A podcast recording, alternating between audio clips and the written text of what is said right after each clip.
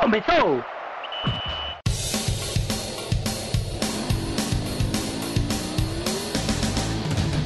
Mas qual é pouca, eu só tomo se for 10k. Eu sou obrigado a falar que esse programa aqui tá uma porra. Fala muito!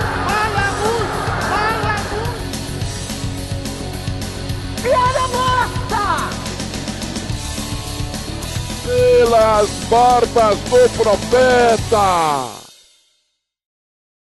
Fala galera, tudo tranquilo com vocês? Estamos começando aqui a 31 edição do DescubraCast. É programa demais que a gente está gravando. Já ao longo desses quase dois anos aqui do Caixa de Brita. A gente segue tra trazendo conteúdo para vocês sobre futebol, sobre, vez ou outra, colocando algum outro esporte aí. E vamos embora, que a gente tem, tem mais muita coisa para falar nesse 2020. Bem, a pauta de hoje, a gente vai falar sobre a Copa do Brasil. A gente vai trazer principalmente o viés aqui dos clubes pernambucanos. E aí vamos apresentando a galera que está aqui conosco, né? Eu sou o Clisman Gama, estou aqui com esse jovem que é da casa, Iago Mendes. Fala, Iago. Olá, pessoal, tudo bom com vocês? Hoje estamos aqui com muito sono, mas muita raça para falar nesse programa. Além de Iago, quem está com a gente aqui é Renata Guerra, editora do portal Dois Lances. Fala, Renata. Oi, gente. Eu ia dizer bom dia, mas cada um vai ouvir de um horário, né? Mas tudo bem com vocês? E quem também está com a gente aqui é o nosso querido Fernando. Eu ia soltar o apelido dele aqui interno, mas deixa quieto. Fernando Castro, é, setorista do Náutico no Jornal do Comércio. Fala, Fernando. E aí, Clisman, Iago, Renata, valeu pelo convite. Vamos falar aí um pouquinho sobre o nosso futebol, né? Ei, Clisman, por que, que tu não me apresentou como setorista também? Pô, achei, achei triste não ter a moral, viu? Não, porque você é integrante do Caixa de Brita, então não precisa ter mais essas adjetivações aí, não. Fique, fique na sua. Seja mais humilde. Mas eu gosto de ser adjetivado. Seja mais humilde, fofinho. Seja mais humilde. A gente segue aqui, já passando, né, primeiramente, a tabela da, dos pernambucanos nessa primeira fase da Copa do Brasil. Começando na ordem aqui dos jogos. Primeiro a que vai acontecer é Operário do Mato Grosso e Santa Cruz. Santa Cruz viajou até o Mato Grosso.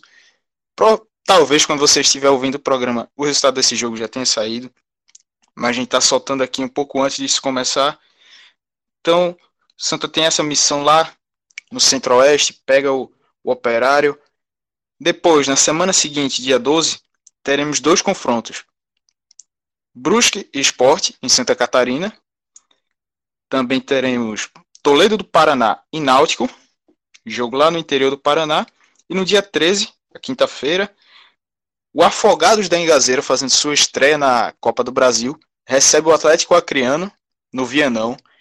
E aí também promessa de casa cheia lá, lá em Afogados, que vai mobilizar o, o sertão do Pajeú.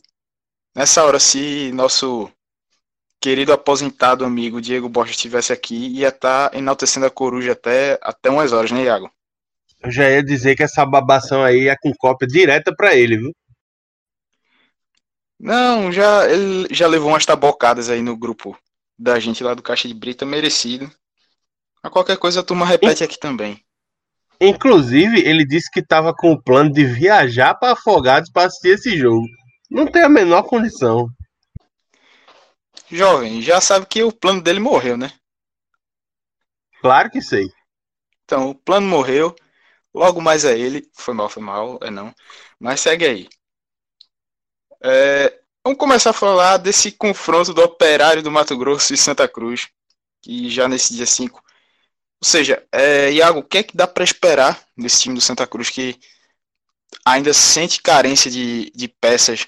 Falta um, um meia ali apesar do Didira estar tá voltando agora, mas faz falta um, uma outra peça de posição, jogadores nas pontas também. Itamacho ele tem cobrado. O que é que dá para esperar do Santa Cruz nesse, nesse jogo? Bom, primeiro começar falando que esse duelo é, era cercado de muita polêmica, né? Porque o Operário de Várzea Grande teve a infeliz ideia de cogitar a contratação do do Bruno, né? O goleiro assassino. E aí, tipo, teve uma repercussão muito negativa, tanto para com os torcedores do Santa Cruz e para os torcedores do Operário. E aí que acabou com esse jogo, foi criada uma expectativa. Felizmente, o Operário desistiu dessa ideia de merda de contratar aquele cara, porque assim, eu sou favorável à ressocialização, mas tem coisa que realmente não dá para aceitar, e, ou seja, não dá para é, compactuar com um cara desse hum, ter a carreira reiniciada de maneira normal depois de um crime do jeito como foi o assassinato que ele planejou e acredito que tenha participação na execução da Elisa Samúdio, simplesmente pelo fato de não querer pagar pensão para o filho. Mas bem, superado isso, eu vejo um Santa que, apesar das limitações, é bem encaixado, porque vem apresentando um futebol competitivo. Não vou, não, a gente não pode dizer que é um bom futebol, mas é um futebol competitivo nas, nas competições que disputa. É, vem de uma derrota contra o CRB na Copa do Nordeste, fora de casa, que era até certo ponto esperada, uma vez que o CRB é um time que está numa divisão acima e que jogava em casa, e conseguiu se reabilitar no Pernambucano, vencendo é, o candidatíssimo a rebaixamento Vitória. É, boa parte das esperanças do time tricolor estão nas mãos do goleiro Maicon, que é um dos destaques da temporada, e nos pés de Paulinho e Pipico, que são os dois melhores jogadores do time reconhecidamente. A gente tem que ver quem vai ser o Didira que vai entrar em campo, se vai ser o Didira do jogo contra o Bahia, que foi apagadíssimo, não conseguiu fazer nada devido ao a preparação física, ou se vai ser o Didira que entrou e foi bastante participativo e conseguiu criar até algumas boas jogadas que acabaram sendo, não sendo convertidas em gol contra o Vitória. Eu acho que assim, dentro do que o Santa já apresentou, o Santa tem feito futebol suficiente para passar de fase.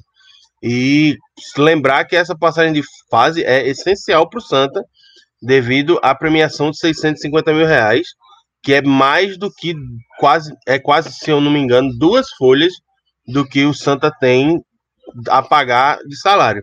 Então, esse valor seria possível o Santa investir em novos jogadores, tentar reforçar a equipe para tentar o acesso, que é o grande objetivo da temporada.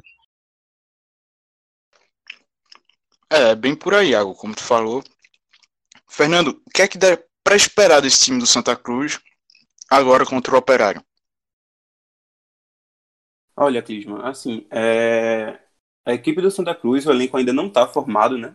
Isso fica muito claro pela fragilidade que, que o time ainda apresenta dentro de campo, pelas declarações do técnico Tamachuli. Mas, assim, eu acho que deu sorte por não enfrentar um adversário tão qualificado assim. E por jogar, claro, só por, pelo empate, né?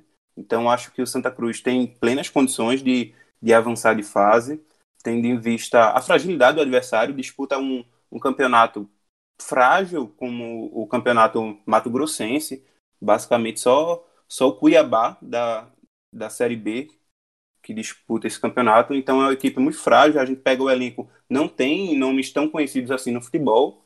O jogador mais conhecido é Gil Mineiro, que jogou aqui, aqui em Pernambuco.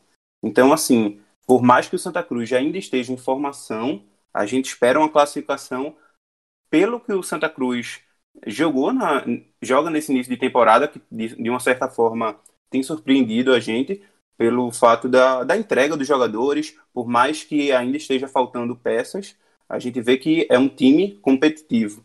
Tamachuli é uma, uma das características do técnico do Santa Cruz, essa competitividade. Então, assim, é, Iago falou bem aí da importância do Santa Cruz passar de fase, o Santa Cruz aí que vai disputar mais um ano a Série C, então não tem cota fixa para disputar o Campeonato Brasileiro, passa mais uma vez por dificuldades financeiras, então, avançar de fase, faturar mais 650 mil era de extrema importância aí para o Santa Cruz para injetar essa, essa questão financeira aí no elenco visando a Série C. E ainda mais tendo como espelho a campanha que fez no ano passado, chegando à quarta fase, é, caindo para o Fluminense só nos pênaltis, no Arruda. Então, é, fica para o Santa essa, esse espelho, né, como, como falei, de tentar repetir tal, tal campanha nessa temporada, de também angariar por volta de 4 milhões de reais. Então, faz uma diferença grande. Além de que, em questão de, como que eu posso dizer, orçamentária mesmo para o ano, já que o Santa Cruz, no, na divulgação do seu orçamento, dado pro, passado para o jornalista Cássio Zirpoli, que eu sou 25 milhões de reais, é, contava com as cotas somente de primeira fase da, das competições, como a Copa do Brasil e a Copa do Nordeste, que pagam a cada avanço. Então, já é algo que soma mais ainda nesse, nesse montante e que ajuda também ao Santa ter esse maior fôlego financeiro. Que aí, mesmo que se chegue ao fim do ano, nesse balanço de 2020, e se tenha uma. Como que eu posso dizer? Se mantém o mesmo valor dos 25 milhões de reais, mas mesmo que não alcance em um, em um, um quesito como a venda de jogadores, mas pode alcançar é, graças a essas cotas da Copa do Brasil, caso passe de fase. Então, é, vale o Santa Cruz investir, que é a principal competição dessa, desse primeiro semestre. É, dá para dizer isso porque, além de todo, é, toda a questão competitiva, óbvio, mas essa parte financeira é para um time que está na Série C, que está mal das pernas financeiramente, então é todo dinheiro a mais que entrar é, é lucro. Tem então, se tornado Santa... grande e atrativo, né? Essa questão financeira da, da Exatamente. Brasil. E aí, Clisman, é... tu, tu, falou muito bem falar, sobre, sobre esse espelho do Santa Cruz no ano passado e do próprio Náutico em 2018, né? Os clubes estavam na Série C, é, viviam dificuldades financeiras com elencos reduzidos e aí tiveram na, nessa competição um aporte financeiro muito importante, né? O Náutico em 2000, 2018, que aí capital, capitalizou basicamente toda a temporada e a mesma coisa o Santa Cruz no ano passado, né? Por mais que não, não desse certo, nos dois casos os times acabaram não subindo, mas conseguiram injetar qualidade no, no elenco importante, né? O Santa Cruz deu, deu vários tiros, verdade que acabaram não deram certo, não dando certo, mas trouxe, por exemplo, um treinador como Milton Mendes que não dava para se imaginar é, pela condição, pelas condições do Santa Cruz trazer um, um, treinador desse nível é, financeiramente para a temporada passada, por mais que não, não, não, não tenha dado certo, enfim, todos aqueles problemas que a gente já, já sabe, mas essa questão da Copa do Brasil, de avançar de, de fase, foi muito importante para o Santa, e pode ser mais uma vez. E a gente já passa agora do Santa Cruz para falar do esporte, que vai enfrentar o Brusque é, de Santa Catarina. Pelo que a gente pôde sentir desses adversários, dos quatro clubes pernambucanos, é o mais chato de se enfrentar. Por exemplo, o Brusque, é, se eu não me engano, recentemente venceu a Chapecoense na Arena Condá. Iago, se puder aí conferir e me corrigir depois. Mas se foi no domingo. Tá certinho, foi isso mesmo. Venceu a Chapecoense por 1 a 0 na Arena Condá, no último domingo, dia 2. Então a gente vê que é um time chatinho. Tem o dinheiro. Não só a Chapecoense. Venceu também o Havaí na ressacada no último dia 30. Ou seja, ambos pelo placar cuidado, de 1 a 0. Todo cuidado para o esporte é pouco. Ainda mais tendo o exemplo da Tombense no ano passado, um exemplo recente do Ferroviário. Então tem que se ligar. Então, já começando aqui, Renata, o que é que dá para esperar desse time do esporte, principalmente, para esse duelo, como o time vem começando na temporada, e o que é que dá para esperar nesse jogo aí contra o Brusque? O último jogo que eu vi do esporte foi pela Copa Nordeste, que foi o time considerado titular, né? Eu acho que o time ainda está em formação, mas Guto ainda tem a, a justificativa que os jogadores demoraram a se é, regularizar, não está encaixado e tal, mas assim, o esporte tem que se ligar muito, porque o Brusque não é um time, é, um bobo não, sabe? Pelo, pelo que vocês falaram, eles ganharam da Chape, do Havaí, são times que estavam na Série A até um dia desse. E o elenco do esporte, pelo que eu vi no jogo contra o Vitória, parece que não tá dando tanta liga, sabe? É, depois que Brocador entrou, foi que o time deu uma melhorada. Eu acho que foi Marquinhos que entrou no, no lugar de Jean Patrick. Aí o time já deu uma, é, um- uma melhorada.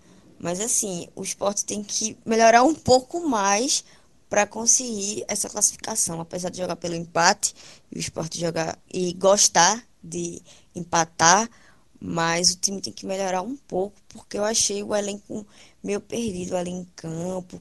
As laterais com o Raul Prata, ele foi muito abaixo no jogo contra o Vitória. Já é, Jean Patrick também foi muito, muito abaixo. Então, eu acho que o esporte precisa melhorar um pouco aí para tentar, pelo menos, arrancar o empate lá, né? Porque seria uma tragédia o esporte cair na primeira fase, né? Na tua visão, Iago, o que é que dá pra esperar desse time do Brusque e o cuidado que o esporte deve ter? Olha, eu vou ser bem sincera, eu só vi os placares, né? O jogo contra a Chape, como vocês falaram, o jogo contra o Avaí. O Brusque, ele tem uma, uma injeção muito grande, né? Que é patrocinado pelo dono lá da Avan. Então, assim, é, provavelmente é um time que tá ajustado e arrumado, né? Pra ganhar do Avaí lá na ressacada. Então, assim, pra mim, dos três, o time mais perigoso vai ser esse que o Sport vai pegar, o Brusque. Emenda aí, Iago, fala aí também tua visão. Bom, é, eu tava pesquisando sobre e eu vi que o, o time do Brusque, apesar de ser um time arrumado e encaixado, não tem muitos nomes conhecidos, não. É, acho que o nome mais famoso é o nome do Rodolfo Potiguar, que fez carreira aqui no Salgueiro, né? Mas assim, não se pode descartar é, um o poderio financeiro que o clube começou a ter agora que está tendo amplo investimento da Avan, que é a patrocinadora master do clube, tanto que a ao zum zum zum, ao de que a, a varejista, a empresa do velho da Van, iria investir num estádio pro Brusque, né? Mas assim, do que eu vi do esporte é o seguinte: é, o esporte tem algumas deficiências e é um time que ainda busca o seu melhor encaixe. Além do que ainda tem algumas peças que vão entrar nesse time, né? É, eu ouvi Renata falar do Jean Patrick, realmente ele não foi bem na última partida, mas é, o que se espera é que aos poucos ele vá cedendo espaço no time para que o Richelli assuma a posição. Na minha cabeça, o meio-campo titular do esporte, para pelo menos para o início dessa temporada, é o William Farias, o Richelli e o Mugni, que apesar de não ser tanto a dele, vem jogando de meio armador e até certo ponto tem ido bem. É, o Sport também aposta bastante no Leandro Bárcia, que para mim foi o melhor jogador, somando os dois jogos com o time principal. Foi o jogador que mostrou melhor futebol. E a volta do Hernani, né, no lugar do Elton, que foi muito criticado no passado e tem sido muito criticado esse ano. Eu vejo o Sport como um time que ainda tem margem para crescimento, mas que não pode ir para, para Santa Catarina pensando que vai enfrentar um time cego de bola, não. Tem que ir com cautela, tem que ir com cuidado e tem que saber que se jogar muito mal, se vacilar, como vacilou contra o Vitória no estadual, ou como vacilou contra o Vitória na Copa do Nordeste, tem chances sim e chances grandes de ser eliminado e passar mais uma vergonha na Copa do Brasil. Eu acho que se o esporte jogar com a intensidade que jogou contra o Vitória da Bahia, é perigoso demais, pô. Porque foi muito abaixo. O time deu um calor nos 15 minutos, depois morreu. Aí nos minutos finais, depois que o Vitória fez 1 a 0, aí o Sport deu aquela, né, aquele ânimo, mas depois que entrou o brocador, eu acho que foi Marquinhos. É, aí o Sport também deu aqueles 15 minutos finais, deu um, um sufoco. Se fizer isso com o Brusque lá, eu acho que fica muito perigoso, pô. Eu acho, eu acho que vai ser um pouco diferente, porque assim, realmente a parte física pegou um pouco contra o Vitória, mas é também, a gente não pode desconsiderar que é a estratégia do Guto, dar os 15 minutos de abafa sempre é, no início do primeiro tempo e depois retrair um pouco mais o time. Eu acho que o esporte vai um pouco mais fechado para esse jogo, porque como é um time que não é tão conhecido assim e que tem um retrospecto bastante interessante nas últimas partidas, eu acho que o esporte vai ter um pouco mais de cuidado, não vai ir dando a cara direto para bater, não.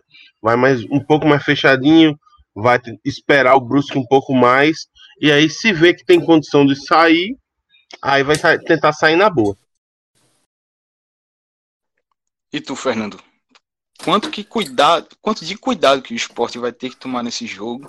Porque, lógico, a gente sabe o esporte Série A é um time, é o time favorito para o jogo, mas é uma armadilha aí que a gente já viu esse filme acontecendo e que vai. Vamos dizer assim, o torcedor do esporte tá com aquele pé atrás, tá tentando ficar vacinado contra esse tipo de situação. O que é que tu acha que. E cuidados a mais que o esporte também deve ter? Pois é, Clisman.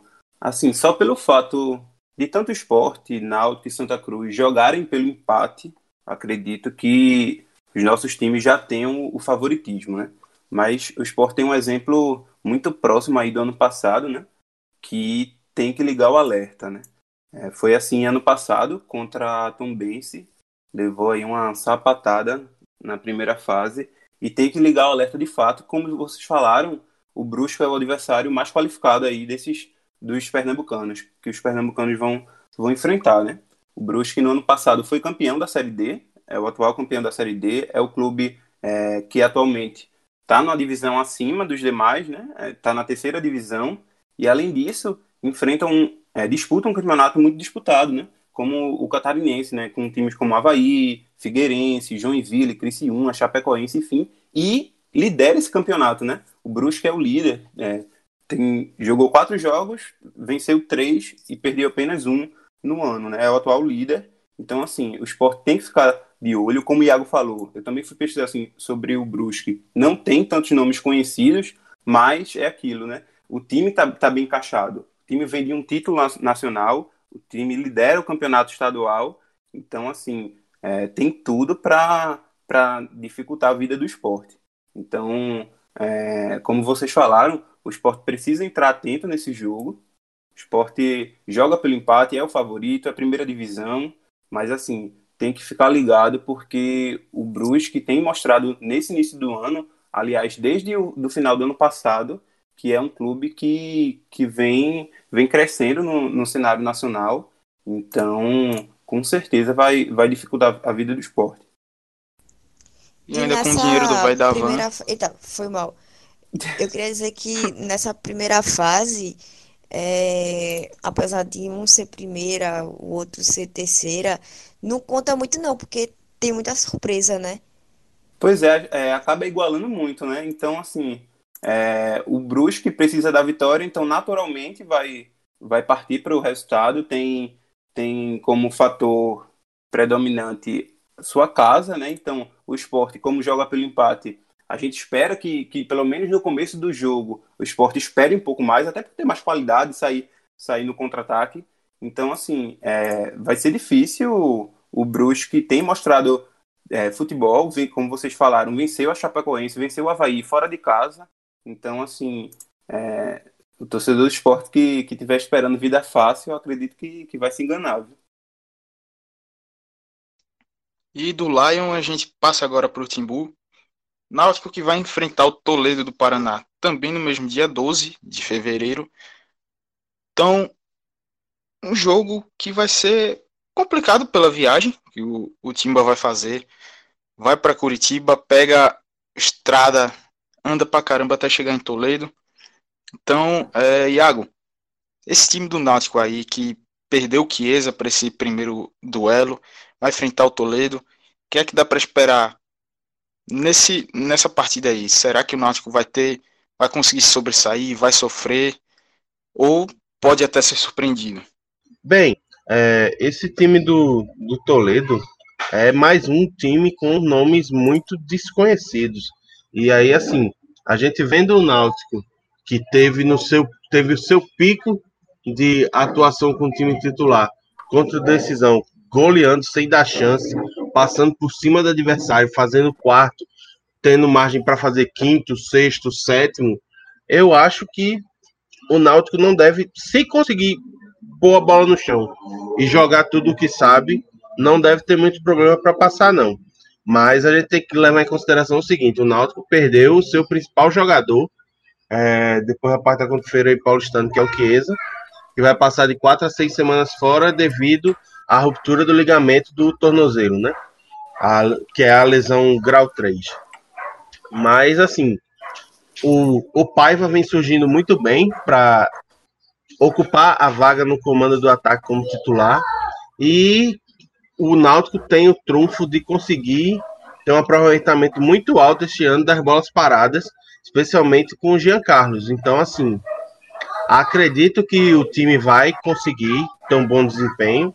É, a expectativa da, do retorno do Hereda e do Jonathan, acredito que não para essa primeira fase da Copa do Brasil, mas que o time vai ganhar muito com o retorno desses dois jogadores que foram titulares é, ao longo da campanha do título brasileiro da Série C. E, assim, acho que o Náutico não vai sofrer para passar, não. É, deve, deve passar sem muito problema. A título de curiosidade, é, o, o Toledo conta com um ex-jogador do esporte, que é o atacante Juninho Foz, que foi que era considerado um, um bom, uma das boas revelações da base do esporte mas nunca teve chance no time principal. E conta também com um lateral japonês chamado Kaito. Rapaz, desconhecia essas informações aí do, do Toledo, sinceramente. É, e aí, Renata, o Náutico chega realmente com esse favoritismo depois desse momento de pressão e turbulência no começo da temporada, para agora que as coisas aliviaram um pouco mais, como é que chega aí na tua visão, o time do Náutico para esse duelo? É, como o Iago falou, o Náutico perdeu o principal jogador, né? Chiesa, para essa primeira fase. É, mas eu acho que Paiva é, dá conta. Principalmente vendo as atuações dele, né? Ele entrou bem contra o Petrolina, contra o foi contra a Petrolina lá, é, entrou bem contra o Decisão, ele deu uma assistência, desviou a bola para Matheus Carvalho fazer o quarto gol, contra o Petrolina ele fez uma jogadaça e foi gol de Eric. E contra o Frei Paulistano na Copa do Nordeste ele entrou e fez um gol. Então acho que em relação a isso, eu acho que o Náutico pode, ele vai suprir a, a ausência de Chiesa.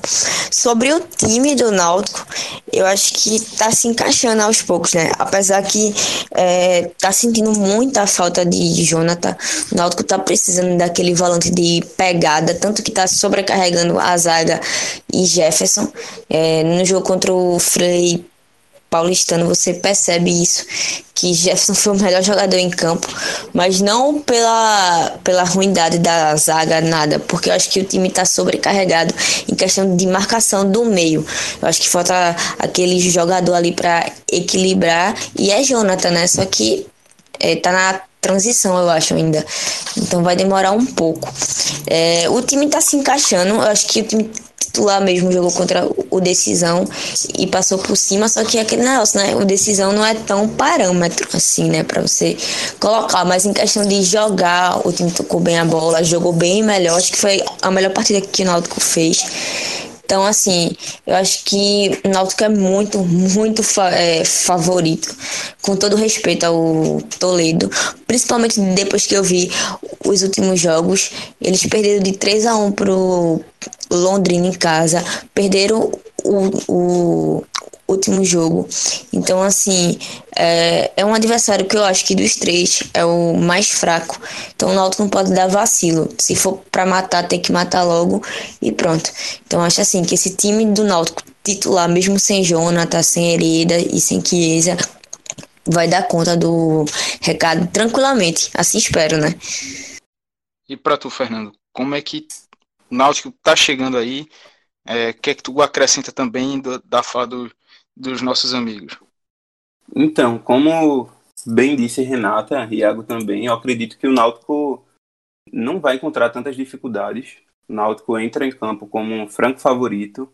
Acho que, que o Náutico vai conseguir sim impor seu, seu futebol lá no Paraná. E assim, eu acrescentaria que eu gosto muito de observar o campeonato que, é, que essas equipes disputam, né? Quais as equipes, quais os adversários que elas são acostumadas a jogar, né? Então, assim, apesar do Toledo não não não tá tendo um, um bom início de temporada, são cinco jogos e apenas uma vitória, três derrotas e um empate. Assim, o Toledo, até historicamente, não só nessa temporada, é acostumado a enfrentar adversários é, do mesmo nível que o Náutico, né? Até superior, como Atlético Paranaense, Curitiba, enfim, tem também o Londrina, Operário, Paraná, Cianorte. Então, o Toledo tem, tem essa casca de enfrentar adversários mais ou menos do nível do Náutico, né? Então, a princípio, não seria, não seria fácil, e acredito até que não seja fácil. Mas, assim, o Náutico, apesar dos, dos desfalques que Renata citou, Chiesa, Jonathan, que, que é uma peça que eu acredito está fazendo muita falta ao Náutico. É, o próprio Gilmar Dalpozo já explanou isso. É, a gente observa até na, nas trocas, nas mudanças que ele, que ele faz para tentar encontrar esse segundo homem de meio campo, tanto Haldney, Vagninho, até Lucas Paraíba já, já chegou a ser testado. Enfim, vai faz, é, tá fazendo falta, mas apesar desses desfalques, o Náutico entra assim em campo como favorito. Acredito que que o Náutico não vai, não vai ter dificuldade para avançar de fases. E é assim, se a gente observar os últimos dois anos, o Náutico passou da primeira fase com empate, né? É, tanto contra o Cordino em 2018, tanto contra o Imperatriz no ano passado, ambos por 1 a 1 né? É, mas com, com as suas diferenças. É, em 2018 o Náutico aí sofreu muito no jogo, é, por pouco não, não foi eliminado aí, não, no final do jogo, o Camutanga empatou Rapaz, o jogo. Rapaz, lembro desse jogo. Camutanga fazendo esse gol aí, sofrido, chorado, velho. Pois é, sofrido. O Náutico, o Náutico sofreu bastante no jogo. É, foi salvo aí por um gol de cabeça do, do Camutanga no finalzinho do jogo. Diferente do ano passado, quando o Náutico também empatou por 1 a 1, por 1 a 1 contra o Imperatriz, mas aí o Náutico soube controlar melhor o jogo, saiu na frente, sofreu empate no final e não tomou tantos sustos assim para ser eliminado. O que eu acredito que vai acontecer de novo. Acho que o Náutico tem tudo aí para controlar bem o jogo. É, Gilmar Dalpozo até falou na sexta-feira que o Náutico já tinha mandado um, um analista de desempenho lá para o Paraná, observou o jogo entre Toledo e Londrina. O Toledo perdeu dentro de casa por 3 a 1 Então o Náutico está estudando bem o adversário. O Náutico encara com é, esse jogo com a importância que merece. Então, assim, acredito que, que o Náutico não vai ter tantas dificuldades para avançar de fase.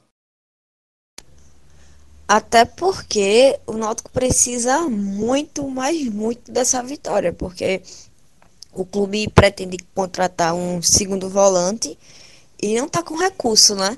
Está sem dinheiro, então o Náutico precisa avançar, pelo menos dessa fase, porque a segunda provavelmente o Náutico vai pegar o Botafogo, né?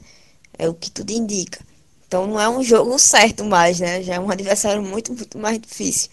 Então o Náutico precisa passar até para reforçar o elenco. E o Náutico já vai jogar sabendo o possível adversário da, da próxima fase, né? Botafogo enfrenta o Caxias amanhã, no Rio Grande do Sul.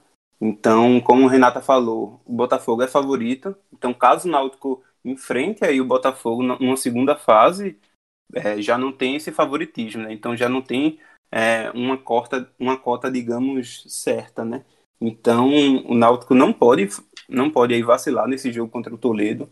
Tem que encarar com seriedade, sim. Tem que passar de fase pela cota, porque apesar do Náutico é, ter subido de divisão, o Náutico ainda não não está tão bem assim financeiramente.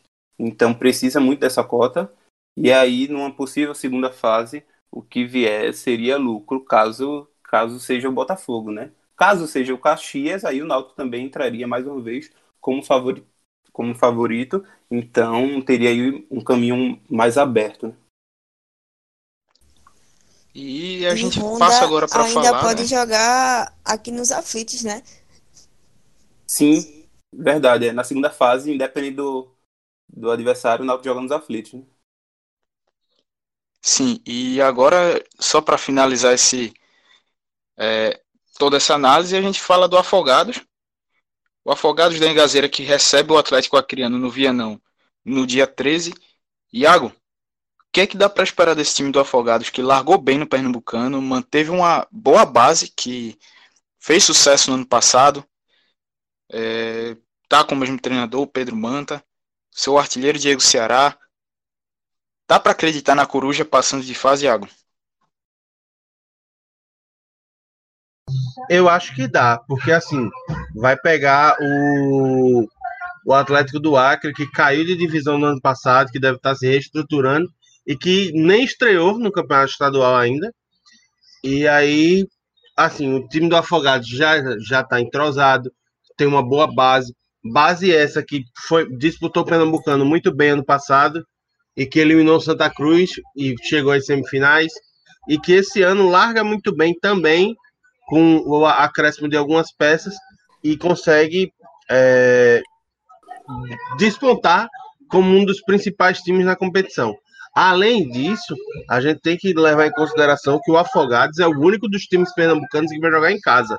Então, assim, além de ter um time mais entrosado, mais encaixado, que já tem mais tempo de jogo, ainda vai contar com a força do Vianão empurrando para a classificação. Eu acho que, é, usando as habilidades de trocadilho do nosso amigo Diego Borges, que a Coruja vai conseguir voos mais altos esse ano. Eu também acredito nisso. E tem aquela também, beleza, tá jogando em casa com apoio da torcida, mas tem a obrigação da vitória. Então o empate não interessa de jeito nenhum pro, pro Afogados. Então tem que ir atrás mesmo de vencer, vencer bem e já levar essa moral, porque você já receberam uns 540 mil, passando de fase, vem aí 650, então é um dinheiro que é, vai ter total diferença. É, praticamente isso. Vai ter muita diferença para o ano do Afogados, que vai disputar a Série D e que dependendo do, do quanto conseguir avançar mais e da maneira que esse dinheiro for investido, vai vai poder tornar o Afogados como uma das equipes que pode chegar a brigar pelo acesso, realmente brigando com força mesmo. Clisman, só corrigindo informação, o Atlético do Acre já estreou sim no Campeonato Estadual, estreou no último domingo, goleando o São 0, né? Francisco do, Acre, do Acre por 7 a 0. E aí, na próxima sexta-feira, vai jogar um dos clássicos do Campeonato do Acre contra o Plácido de Castro. É, eu desconheço o São Francisco do Acre. O jogaço, Plácido de Castro. Jogaço. Plácido de Castro é também uma equipe já um pouco mais tradicional de lá, então. Mas no né, campeonato acriano não dá né? para ter. Olha, jogou o Porto. Mas não dá para ter muita, muita noção assim da, da força que realmente vai vir o Atlético Acreano para cá. Eu acho que esse jogo é o mais incógnita, né? Tipo, a gente fica com mais uma interrogação. E com isso assim, beleza, o Atlético Acreano, a gente viu que caiu na, na temporada passada, fazendo teve jogos sofríveis, números muito ruins de ataque defesa, lanterna lá do, do seu grupo. Então, dá para ter realmente essa esperança de que o Afogados vai conseguir chegar bem, vendo como o time tá, tá, tá jogando direitinho, tá bem estruturado. Então, fica a torcida aí pro Afogados e que os quatro de Pernambuco avancem de fase na, na Copa do Brasil. E agora a gente passa dessa análise dos confrontos. Iago, queria que tu passasse é, também aqui a parte da tabela do, da Copa do Brasil. Os times considerados grandes que estão na primeira divisão, alguns outros de destaque da segunda que estão aí nessa primeira fase da Copa do Brasil, que estão nessa disputa. Quais jogos aí dá para a gente destacar? E queria que tu já trouxesse também é, os possíveis caminhos dos times pernambucanos para a próxima fase? Então, vamos lá. É, já começa na chave de número 1, um, com o Bahia visitando o River do Piauí. lá no Albertão. Depois a gente tem o Juventude, que deu muito trabalho ao Náutico na, na Série C, visitando o Coruripe, lá no Gerson Amaral. O jogo que vai ser na quarta-feira à tarde. Primeiro jogo da Copa do Brasil. Ah, na quarta, dia 5, às três e meia da tarde, lá em Coruripe. O Botafogo vai enfrentar o Caxias, lá no Centenário. Depois nós temos o Coritiba enfrentando o Manaus lá na Arena Amazônia, na quarta-feira, às 10, na quarta-feira, dia 12, às 10 e meia da noite. Horário ótimo para futebol, maravilhoso. Mas Temos aí tem a questão do fuso horário. Eu não sei, Manaus está uma hora, né? É, É, uma hora frente. menos. é, então faz sentido. Então vai ser no mesmo horário, ok. Muito obrigado. Seus conhecimentos de geografia foram muito bem-vindos aqui. É, o Cruzeiro vai visitar. O Cruzeiro vai visitar o São Raimundo de Roraima, lá no estádio Canarinho, no dia 13.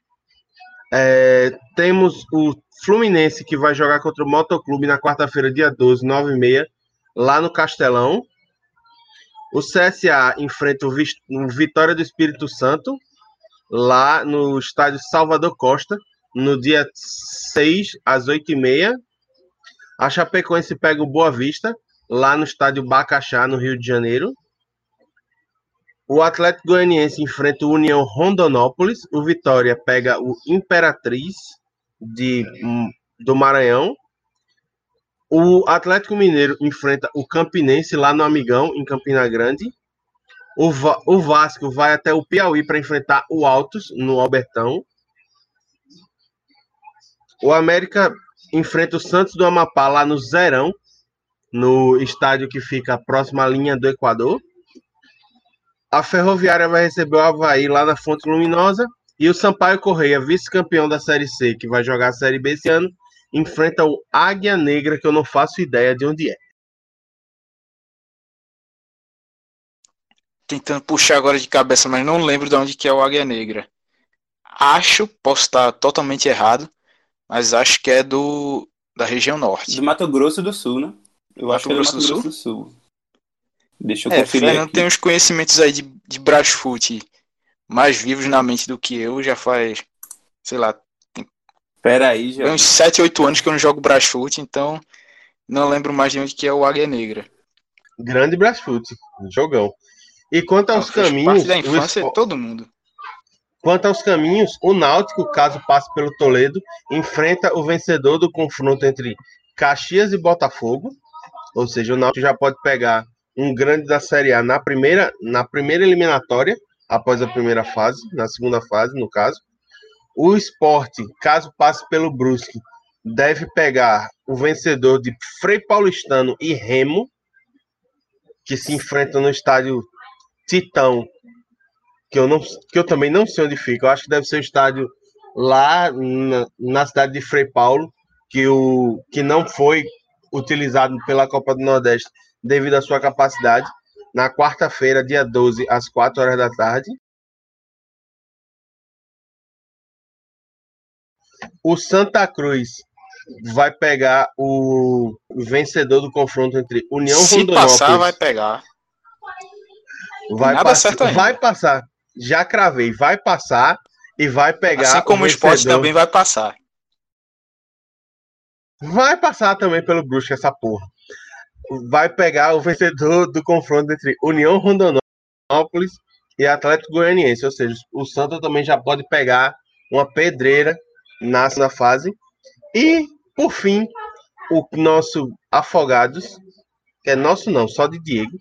O Afogados pode receber o Atlético Mineiro, caso ele passe pelo Campinense, no Vianão, na segunda fase da Copa do Brasil. O Atlético Mineiro vai jogar lá em Afogados, é. Jogo Jogo exatamente. Rapaz. Amigo, jogo grande, velho. Atlético Mineiro chegando lá pra pegar o Afogados no Vianão. Ambiente hostil. A galera com. A galera com Ouso dizer que é o Rapidão, maior rapidão, jogo da rapidão. história da Afogados. Tá dando eco. Ele tá dando assistiu. eco aí. Você Eles já se Renata. enfrentaram os dois? Rapidinho, é porque tava dando eco aí, vice Renata. Aí vou ter que pegar e tentar dar o Melhorou agora? corte. Agora sim. Rapidão, deixa eu marcar aqui no 3. A gente. Tu fala de novo, Iago, desse, dessa passagem que o Atlético. Que o Afogados se passar, pega o Atlético Mineiro. Pera aí. Tá.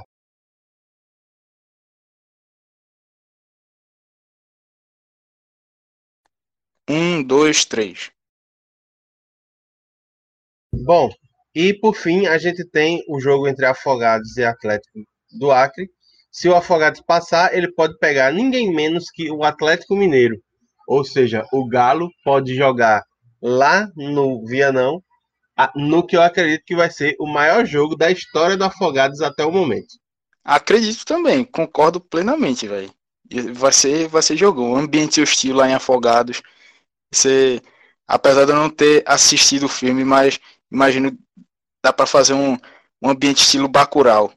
O estrangeiro chegando lá, o gringo, e Só a galera tomara que ele não meta um bala em ninguém, né? Sim, obviamente a gente não quer isso. Mas eu falo essa vai analogia dentro de vivo pela campo. Globo, pô. Não, vai, se passar, vai ser, vai ser massa demais, velho. A mobilização de lá vai. Acho que vai ser foda.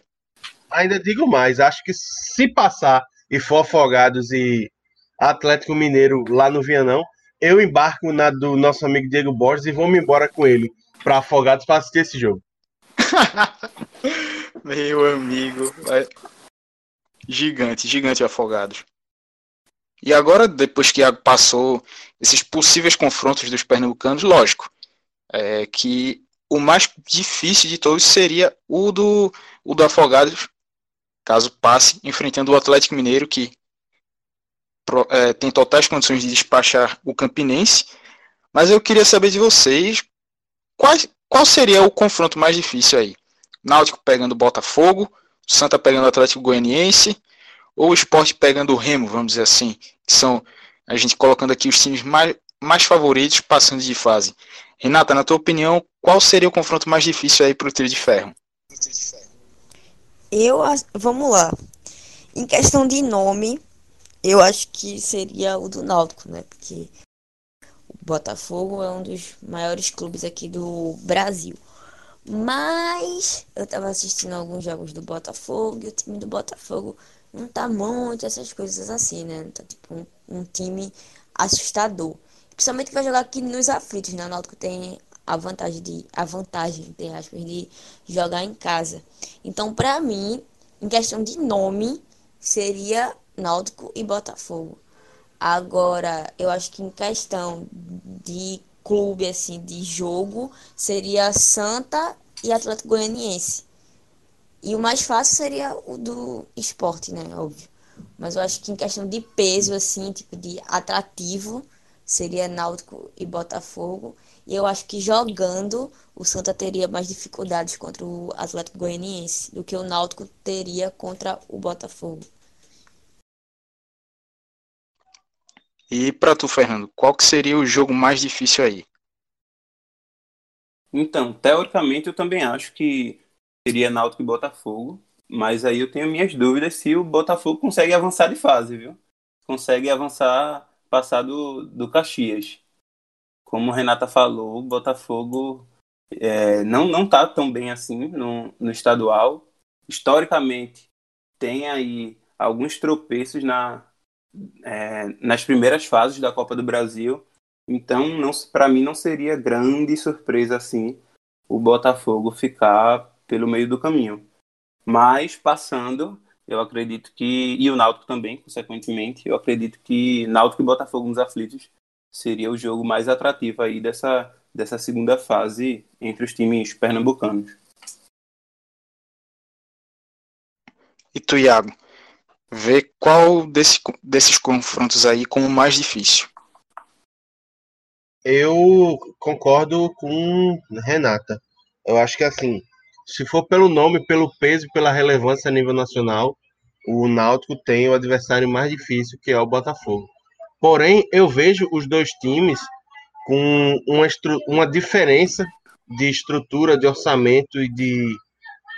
Enfim, uma, uma diferença entre os dois clubes menor. Eu acho um confronto mais equilibrado. Acho que para o Santa, para com o Atlético Goianiense, eu acho que pode ser um pouco mais difícil para poder mobilizar a torcida e se classificar. Então, para mim, o Santa vai sofrer um pouco mais do que o Náutico. Eu assino embaixo aí com o que vocês disseram. Nome por nome Botafogo, mas o Botafogo a gente sabe como tá, mal das pernas, que vem aí sofrendo financeiramente, tá com um time bem modesto, cheio de, de jogadores da base, contratou agora Honda, mas ainda assim não é ele sozinho que vai solucionar os problemas do Botafogo. Vejo como um time bem ele, limitado. Ele pode ser o motor do time, mas ele não, não é que vai levar um novo caminho. Ah, vá. Fora também a questão de adaptação, né? Eu acho que o próximo jogo tem três datas e duas datas são já agora em fevereiro. Então, para ele se adaptar é um pouco mais complicado, né? É, ele vai chegar já na tora, na necessidade para entrar em campo e talvez resolver ou tentar resolver, minimizar esses problemas do, do Botafogo. E aí veja isso mesmo, que o Santa, pela disparidade, é quem vai ter mais dificuldade com, com o Atlético Goianiense, caso passe de fase. Mas como já, já foi possível ver a, a mobilização que teve no ano passado, lógico, é um outro time totalmente diferente, o do Santa Cruz e o adversário, mas teve a mobilização naquele jogo diante do ABC, diante do Fluminense no Arruda, é, também pela questão do time do Itamachule jogar, ser mais organizado, apesar de ofensivamente ainda sofrer, mas é um time organizado que consegue fechar bem as linhas, marca direitinho, então tem possibilidades? Tem. Mas ainda assim, com essa disparidade maior, vejo que o Santa tem teria o maior desafio passando de fase. E a gente segue, Iago. Queria trazer contigo aqui o último tópico do programa para a gente falar sobre as premiações desse ano da Copa do Brasil que ganharam mais um aumento e além disso, é, quanto que isso conta? Já depois de tu traz esses números, a gente já debateu quanto que isso conta para valorizar e também é, da forma que a Copa do Brasil tem se elitizado nessa briga pelo título. É, já é um, um modelo que está instaurado há vários anos, que os clubes da Libertadores entram já nas oitavas de final da competição, ou seja, passam poucas equipes desse, desse primeiro momento da, da Copa do Brasil. Mas aí, traz para a gente esses números, Iago. Bom, é preciso lembrar que os clubes que participam das primeiras fases, eles são divididos em três subgrupos para a divisão de cotas, né? O, o grupo 1 um é composto por sete times, que são os que estão entre os 15 primeiros colocados no ranking da CPF, sendo o Cruzeiro, o Atlético Mineiro, o Bahia, a Chapecoense, o Fluminense, o Botafogo e o Vasco. O grupo 2 são os que estão na Série A, mas que estão abaixo do top 15. E aí são cinco times. Começa encabeçados pelo Esporte, que está em 16 o Ceará em 19 o Goiás em 20 o Coritiba em 24 e o Atlético Goianiense em 25 E aí o grupo 3, que é onde fica a grande massa dos times, são os clubes que estão inscritos na primeira fase, que estão abaixo do top 15 da CBF e fora da elite em 2019. Sendo assim, é, na primeira fase, os clubes do grupo 1 vão ganhar 1 milhão e 100 mil reais de cota, os do grupo 2 ganham 950 mil e os do grupo 3 ganham 540 mil. Todos esses já receberam ou ainda estão por receber e não vai precisar jogar para que esse valor seja depositado na conta dos clubes, que essa é a cota de participação. Conforme forem avançando, os clubes do grupo 1 vão passar a ganhar 1 milhão e 300 mil reais, os do grupo 2 ganham 1 milhão e 30 mil reais, e os clubes do grupo 3 vão ganhar 650 mil. Lembrando que no grupo a gente tem no grupo 2 o Esporte e no grupo 3 Santa, Náutico e o Afogados da Engazeira. E aí, a partir da terceira fase, a cota se torna única para todos os clubes que chegarem a que forem promovidos a, a essas fases finais. Na terceira fase, a cota é de 1 milhão e meio. Na quarta fase, a cota é de 2 milhões.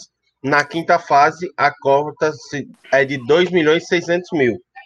Até que chegamos à sexta fase, que são as quartas de final, com 3 milhões e 300 mil. Na semifinal, uma cota única de 7 milhões para todos os clubes que participarem.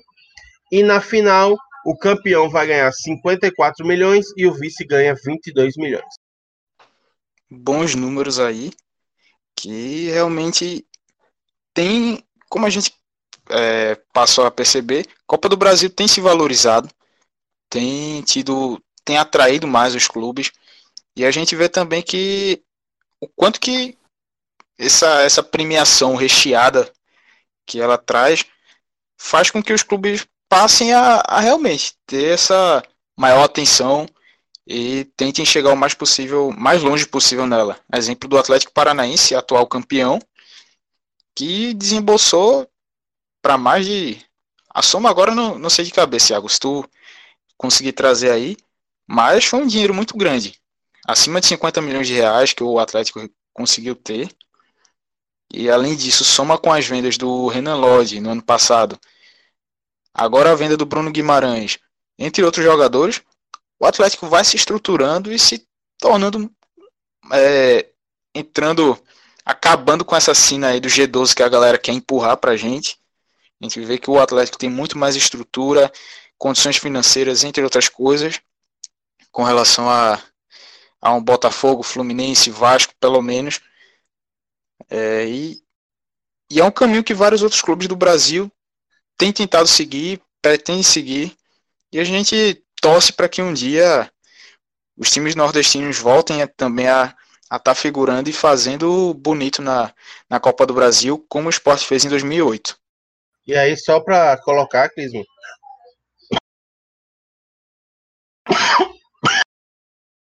Corta que deu uma tossida aqui. Pera. Quando eu puder, só dizer. No 3, 1, 2, 3. E só para acrescentar, Clismo, a título de curiosidade, a premiação que o Atlético recebeu no ano passado como campeão ultrapassou a marca dos 64 milhões de reais. E além disso, o clube recebeu a vaga direta para a fase de grupos da Libertadores 2020. Eu calculei rápido aqui, só como um bom iludido, caso um time pernambucano seja campeão, Náutico, Santa Cruz ou Afogados, né, que, que estão no grupo 3, ganharia, somando todas as, as cotas de fase, 71 milhões 590 mil. Muita grana, né? É dinheiro demais. Vê aí também, Fernando, rapidinho, quanto que o esporte ganharia. Depois passa pra gente. E aí já queria. Beleza. Antes de. Depois tu, tu chega com esse número. Mas aí, Renata, já começando por tu quanto que o aumento dessas premiações é, tem valorizado mesmo a, a, Copa do Brasil, tem tornado ela mais atrativa também, esse reflexo que traz na estruturação dos clubes, pelo menos os clubes que realmente investem e tratam, sabem gastar, sabem investir esse dinheiro. E a gente pega esse gancho também já para falar sobre a, a elitização, que a gente infelizmente não consegue mais deixar de ter, não há muita perspectiva disso mudar da Copa do Brasil. Com essa chegada dos times da que estão na Libertadores chegarem já nas oitavas de final da competição. Eu já tenho uma visão um pouco diferente sobre a Copa do Brasil. Eu acho que a Copa do Brasil para os times que não são do G2, G2, G12 ou os times que estão vão entrar só pela depois da Libertadores, né? Na, acho que é nas é, oitavas que eles entram, né? Mas eu acho que a Copa do Brasil virou um tipo de um cala-boca para os times menores. Um exemplo, é, nas primeiras fases, é muita grana que entra. Então você consegue né, é, dar um, é, encher os bolsos dos clubes menores, entre aspas. E quando chega na fase que é a bronqueira, esse clube sai e quando você vê na reta final tá sempre os mesmos clubes: Corinthians, Flamengo, é, Cruzeiro, é, São Paulo, vamos dizer assim, é, Corinthians, Palmeiras, enfim. Então acho que a Copa do Brasil é um muito assim é, para calar a boca mesmo, sabe? Não tem mais aquela chance como o Sport teve em 2008. Eu acho que ia ser muito difícil um clube quebrar essa barreira. O Atlético quebrou porque se estruturou muito, muito mesmo. Foi para Libertadores, Sul-Americana, mas vai ser muito difícil. Acho que para mim é praticamente impossível um clube tipo o Náutico, um esporte, conseguir chegar até uma final. É, como em 2008, como era antes, né? Que já teve paulistas, é, já teve clubes menores sendo campeões. Então, acho que é uma cortina de fumaça total. Lógico que eu acho a Copa do Brasil agora vale dinheiro para os pequenos e quando chega na fase de título, os grandes entram, ganham dinheiro, título e pronto, sabe? Então, acho assim que a valorização é mais pelo dinheiro. Você joga pelo dinheiro, consegue, mas você não tem a ambição de ser campeão. Eu mesmo, tipo, um torcedor do Náutico, ele não pensa em título. Ele pensa até quando o Náutico pode para ganhar dinheiro e acabou. Então, acho que é muito vazio você entrar num campeonato visando, lógico que o dinheiro é bom, mas o título e o reconhecimento nacional é muito maior também, como o Sport teve em 2008, sabe? Então, assim, a gente só entra para ganhar o dinheiro e pronto. Quando ganha, aí os maiores entram, pegam o triplo do dinheiro e ainda se consagra campeão. Então, acho que é uma competição muito, assim, no fundo, no fundo é boa é, financeiramente, mas eu acho que o objetivo também é ser campeão. E a maioria dos clubes menores não tem, sabe? Vai até onde dá, consegue o dinheiro e tchau. Fernando, tu Conseguiu os números aí do esporte? Consegui. Somei aqui rapidamente pouco mais do que Náutico, Santa Cruz e, e Afogados, né? 72 milhões 380 mil. E assim, já, já emendando nessa questão que, que Renata estava falando, e é bem isso, sabe? Enquanto, por um lado, a Copa do Brasil traz esse aporte financeiro para os clubes menores, caso eles consigam ir avançando de fase, por outro, a partir das oitavas de final, fica praticamente impossível a gente ver um time pequeno ser campeão, né? Como, como já viu em outros anos, né? Em 91 com, com Criciúma, em 99 com, com Juventude, 2004 Santo André, Paulista, enfim, o próprio esporte é muito difícil é, a gente enxergar esses times é, chegando numa possível final, conquistando um título por, por causa justamente, porque justamente os, é, a partir das oitavas de final chegam os clubes aí de, de maiores investimentos, né? Aqueles que participam da Libertadores, o campeão da Copa do Nordeste, da Copa Verde e da Série B também.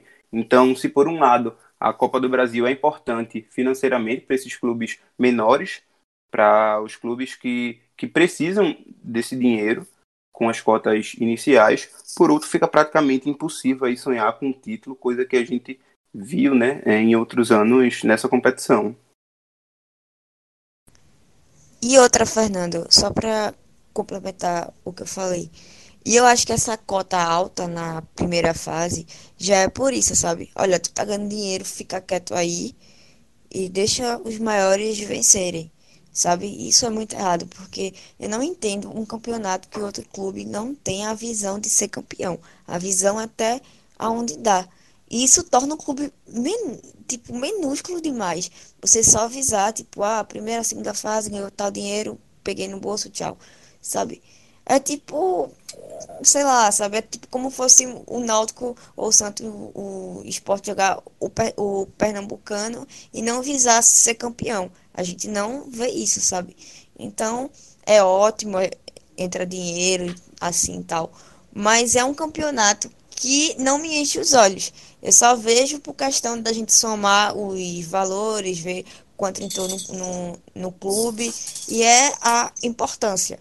Mas de assistir não me chama a mínima atenção, porque eu sei que aqueles clubes ali vão morrer quando chegarem nas oitavas, e os maiores, como sempre, Flamengo, Corinthians, Palmeiras, é, São Paulo, é, enfim, é, entram nas é, oitavas, Grêmio, Inter, e conseguem ser campeões jogando poucas partidas, sabe? Quando roeu o osso, ninguém roeu, sabe? Então, acho assim que é um campeonato que não me chama a atenção, só em questão financeira. Aí sim, se a gente for falar em questão de dinheiro, é um campeonato ótimo para os clubes menores é, ter uma sobrevida, né, no ano. Mas em questão de atrativo, a Copa do Brasil já foi como a gente acompanhava e torcia para os menores ganharem. Pois é, como eu falei no, no, início do programa, né? A grande atração da, da Copa do Brasil passa a ser justamente essa, essa questão financeira para os clubes aqui do Nordeste, do Norte, porque dificilmente a gente vai ver um clube que começou jogando a Copa do Brasil desde a primeira fase campeão.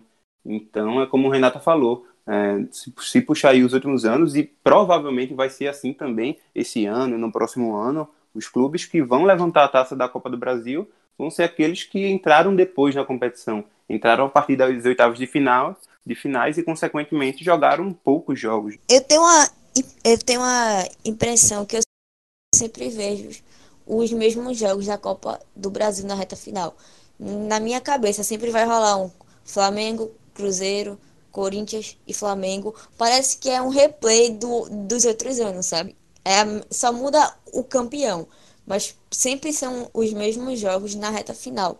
Então, eu acho que a emoção do futebol é você ver outros clubes jogando e tal, como era antes, né? Você vinha os clubes menores jogam tipo Esporte Corinthians. Lógico que o esporte é grande, mas assim, se comparado ao Corinthians, era o menor. Aquela emoção de um clube menor bater o maior, a gente não vai ver. A gente só vai ver os dois clubes gigantes ganharem o título. Pronto.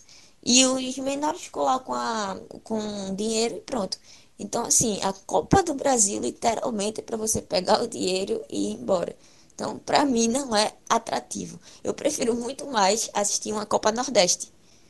Iago, agora manda aí tua visão sobre, sobre todo esse processo aí que o pessoal já levantou, já tá debatendo também. Manda aí tua ideia.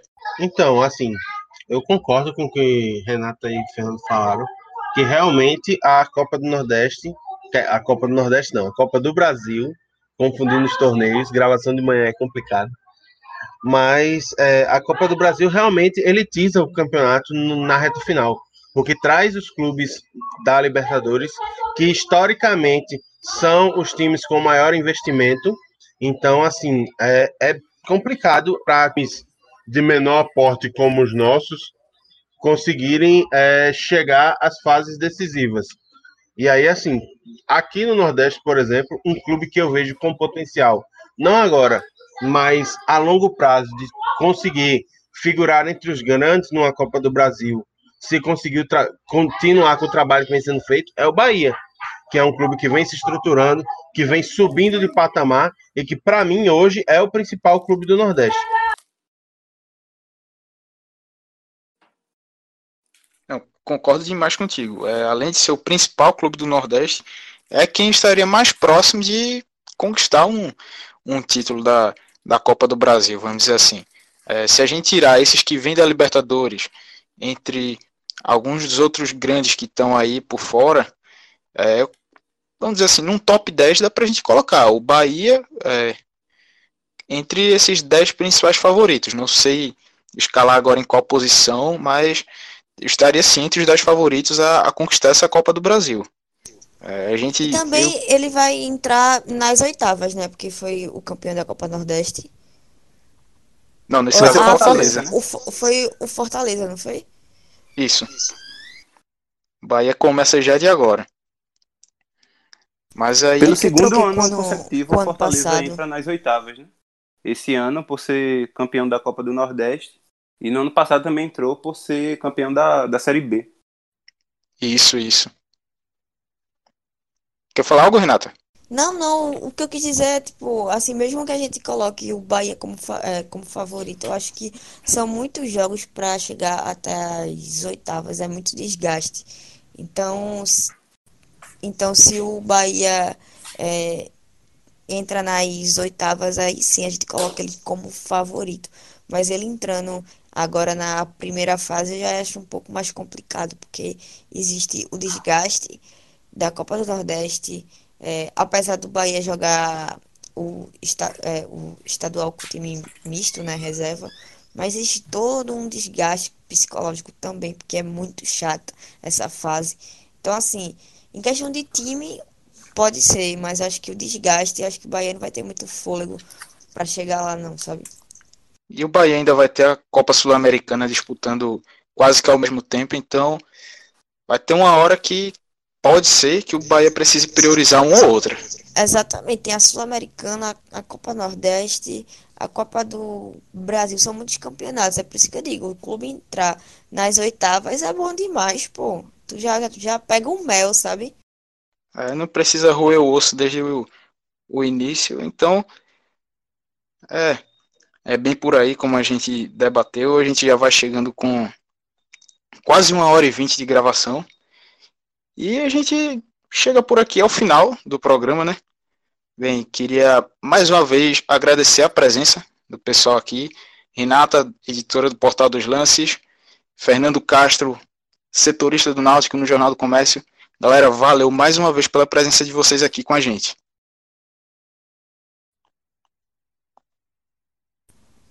De Eu nada. ia, eu ia deixar pra Renata Eita, eu também deixei pra ele, ele deixou pra mim. Ninguém chutou e fez o gol. Rolou um para o ímpar aí, foi? Aquela bola quicando na área, fica dois atacantes, nenhum vai na bola, um deixa pro outro e passa. A zaga. Salatiel e Álvaro, pô. Olha a corneta. Mas aí, pronto. Valeu, galera. Quiserem falar aí, pode ficar à vontade. Divulgar a rede social de vocês, Twitter, tudo e por aí vai. Eu falo, eu falo.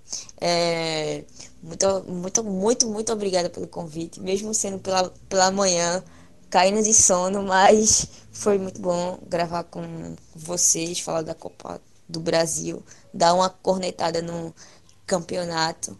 É, E eu queria deixar aqui minha solidariedade aos torcedores do Santa pelo ocorrido de ontem. É, que todos estejam bem e que é, a gente consiga combater essas questões das organizadas aqui em Pernambuco, né? Então aí deixo meu abraço aos torcedores do, do Santa, ao Santa Cruz e parabéns pelos 106 anos do clube. E obrigada pelo convite a todos e um beijo e um abraço até a próxima. Fernando, Queria, queria agradecer também, valeu Clisma e Iago pelo convite, valeu aí também Renata pela, pela parceria, foi massa o programa. E também vou aproveitar aí a deixa que Renata deu e me solidarizar com, com os torcedores do Santa Cruz, com aquele ato de barbárie que, que foi visto ontem, né? A gente está gravando o programa aqui na manhã de, de terça-feira, então ainda fi- fica bastante, a gente ainda fica bastante assustado com o que aconteceu. Espero realmente que isso seja solucionado. Espero assim, de, de coração, mas sem acreditar, sabe? Porque por tudo que a gente já, já viveu, por todo o histórico que essas organizadas têm, enfim, fica aí a lamentação por mais um episódio triste e parabenizar aí o, o Santa Cruz, né, pelos 106 anos. é, Iago também, meu velho.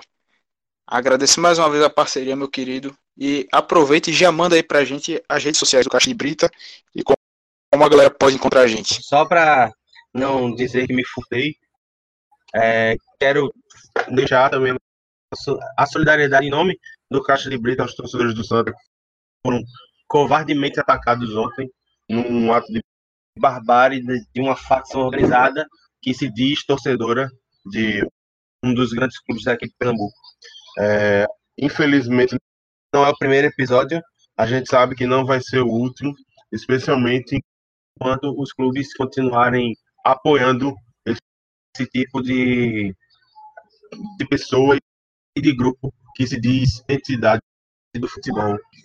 Então, assim, dar os parabéns ao Santa Cruz por seus seis, anos de história e esperar que coisas como essa sejam solucionadas, que o poder público e os clubes realmente tomem atitude, mas infelizmente é, é, já desejar isso de maneira incrédula, pois a gente sabe que é, falar no dia seguinte que vai combater é fácil, mas botar a mão na massa e fazer uma coisa efetivamente é muito difícil.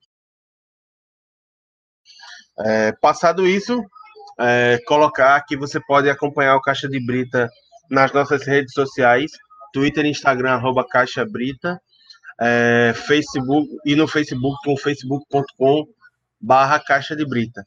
É, a gente coloca. Barra Caixa Brita também, viu? Caixa Brita também, boa, obrigado. E aí, facebook.com assim, barra Caixa Brita. Você pode nos encontrar em todos os seus agregadores de podcast favorito ou nos seus aplicativos de streaming de música como o Google Podcast, o Spotify, o Deezer, o iTunes e também no nosso site www.caixadebrita.com.br. E aí lá você encontra os nossos textos, os nossos programas. É, vai lá, curte, tem muito conteúdo bom sendo produzido. Vale muito a pena. Chega lá e dá esse apoio, dá essa força que a gente agradece demais. Isso aí, e também só para não me, não me furtar de falar sobre isso, também toda a solidariedade a, a toda, todas as pessoas lá que estavam no pátio de Santa Cruz comemorando o aniversário do, do clube, é, famílias com crianças, idosos, um ambiente que a gente jamais imaginaria que acontecia, aconteceria algo desse tipo e mostra todo o descaso do poder público, dos próprios clubes, e com essa questão da, dessa violência de grupos que se denominam de torcidas, que vem cada vez mais aumentando esse terror, essa violência, e não só em Pernambuco, no Brasil todo. É uma coisa que eu costumo dizer para quem que ainda vem defender torcida organizada é que, na moral, a festa que eles fazem em campo, é, ações sociais que, a, que fazem é, em seus bairros, coisas assim, velho, nada disso compensa todo o terror, toda a violência e todas as mortes que têm sido causadas por causa deles. Isso é algo que não dá para compensar de jeito nenhum.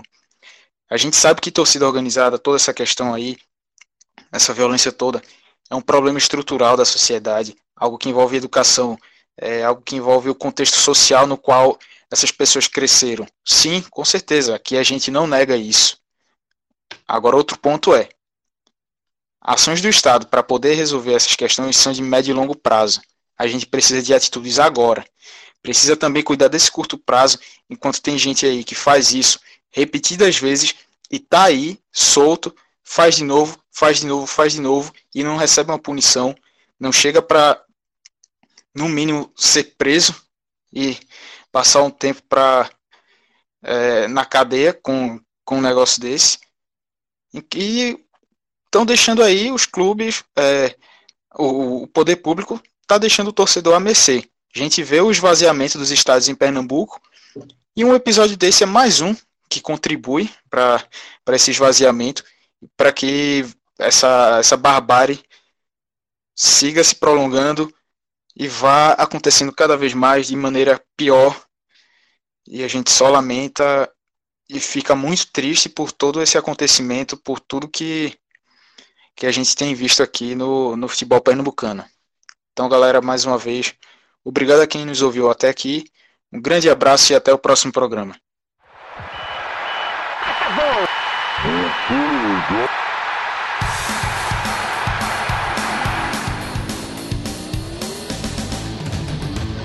Expansão é pouca, eu só tomo se for 10k.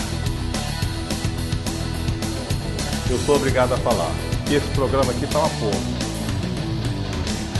Fala muito! Fala muito! Fala muito! Piada morta! Pelas barbas do profeta!